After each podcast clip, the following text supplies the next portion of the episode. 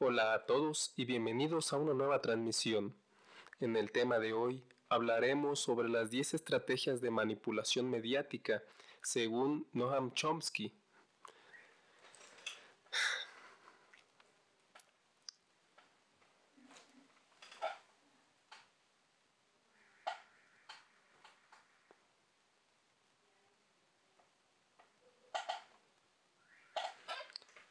La primera estrategia de la distracción, el elemento primordial del control social, es la estrategia de la distracción, que consiste en desviar la atención del público de los problemas importantes y de los cambios decididos por las élites políticas y económicas.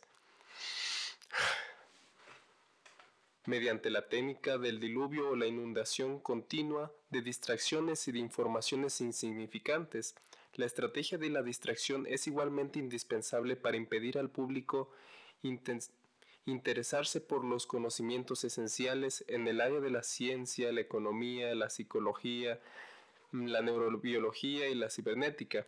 Mantener la atención del público distraída, lejos de los verdaderos problemas sociales, cautiva al público y lo mantiene ocupado, ocupado sin ningún tiempo para pensar de vuelta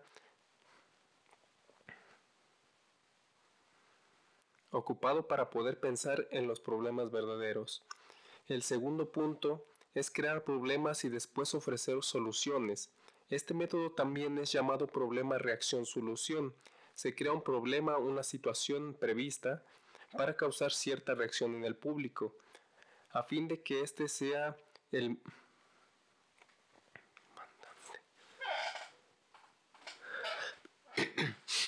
a fin de que éste sea el mandante de las medidas que se desea hacer de las medidas que se desea hacer aceptar, por ejemplo, dejar que se devuelva o se intensifique la violencia urbana u organizar atentados sangrientos, a fin de que el público sea el demandante de las leyes de seguridad y política en prejuicio de la libertad, o también crea una crisis económica para hacer aceptar como un mal necesario el retroceso de los derechos sociales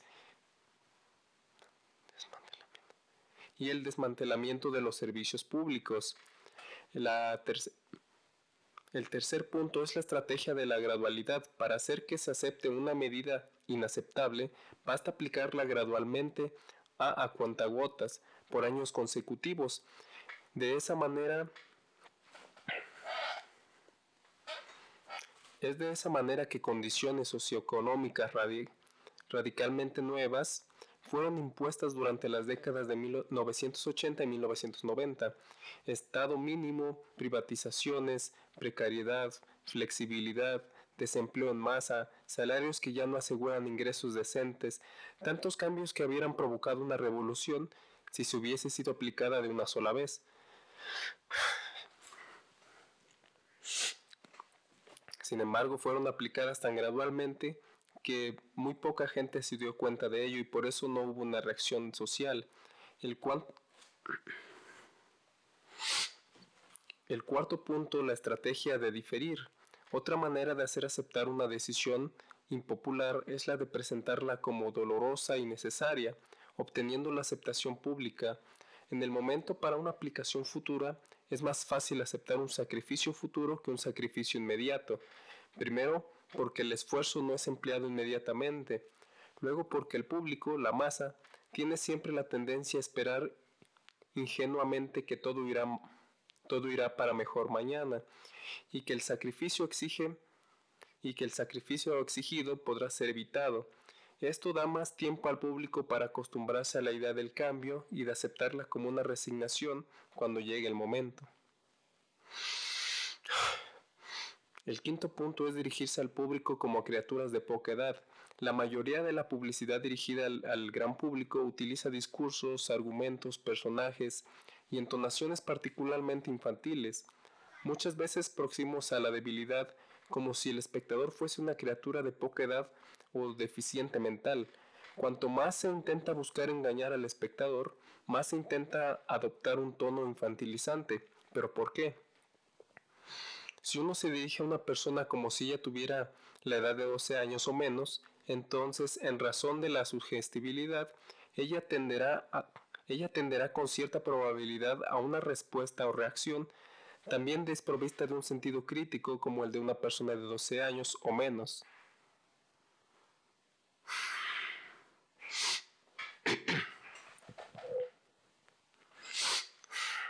El sexto punto, utilizar el aspecto emocional mucho más que la reflexión. Hacer uso del aspecto emocional es una técnica clásica para causar un cortocircuito en para causar un cortocircuito en el análisis racional y finalmente el sentido crítico de los individuos. Por otra parte, la utilización de registro emocional permite abrir la puerta de acceso al inconsciente para implementar o injetar ideas, deseos, miedos y temores, compulsiones o inducir comportamientos. Esto nos lleva al punto 7, que es mantener al público en la ignorancia y la mediocridad. Hacer, al público, hacer que el público sea incapaz de comprender las tecnologías y los métodos utilizados para su control, la calidad de la educación, por ejemplo, a las clases sociales inferiores, debe ser más pobre y mediocre posible, de forma que la distancia de la ignorancia que planea entre las clases inferiores y las clases sociales superiores sea y permanezca imposible de alcanzar para las clases inferiores a las clases superiores. El punto 8 es estimular al público a ser complaciente con la mediocridad, promover al público a creer que es moda el hecho de ser estúpido, vulgar e inculto, y no una problemática social. El punto 9 es reforzar la autoculpabilidad, hacer creer al individuo que es él solamente el culpable por su propia desgracia, por causa de la insuficiencia de su inteligencia, de sus capacidades o de sus esfuerzos. Así, en lugar de rebelarse contra el sistema económico, el individuo se autodesvalida y se culpa, lo que genera estado depresivo, uno de cuyos efectos es la inhibición de su acción y sin acción no hay revolución. Y por último, Y por último, el punto número 10 de los que Noam Chomsky considera es conocer a los individuos mejor de lo que ellos mismos se conocen. En el transcurso de los últimos 50 años, los avances acelerados de la ciencia han generado una creciente brecha entre los conocimientos del público y aquellos poseídos y utilizados por las élites dominantes, gracias a la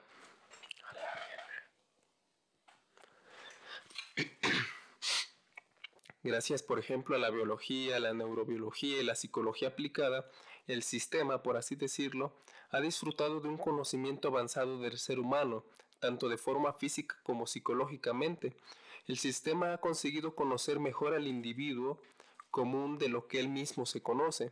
Esto significa que en la mayoría de los casos el sistema ejerce un control mayor y un gran poder sobre los y un gran poder sobre los individuos, mayor que el de los individuos propios en sí mismo, y esto lo podemos ver aplicado en todas las redes sociales que ahora nosotros consumimos. Todos estos algoritmos, todos estos sistemas que hacen que uno permanezca más en estas redes sociales son solamente consecuencia de ese conocimiento que como bien dice el punto 10 nos conoce más que como bien dice el punto 10 conoce más sobre nuestra naturaleza que nosotros mismos. Entonces esto se crea, lo cual, lo cual provoca que pocas veces nosotros seamos capaces de contrarrestar este sistema. Pero bueno, estos fueron los 10 puntos los cuales el lingüista Noam Chomsky propone como los mecanismos que utilizan para manipularlos en la sociedad. Dígame, ¿qué le parecieron? ¿Usted cree que sean verdad? ¿Usted cree que está bajo estos puntos? Y de no ser así también puede comentarlo en los comentarios en nuestras redes sociales. Y bueno, esto sería todo por mi parte. Si usted tiene alguna duda, alguna aclaración, puede comunicarse de igual manera a nuestras redes sociales. Sin más por el momento, nos vemos en una próxima.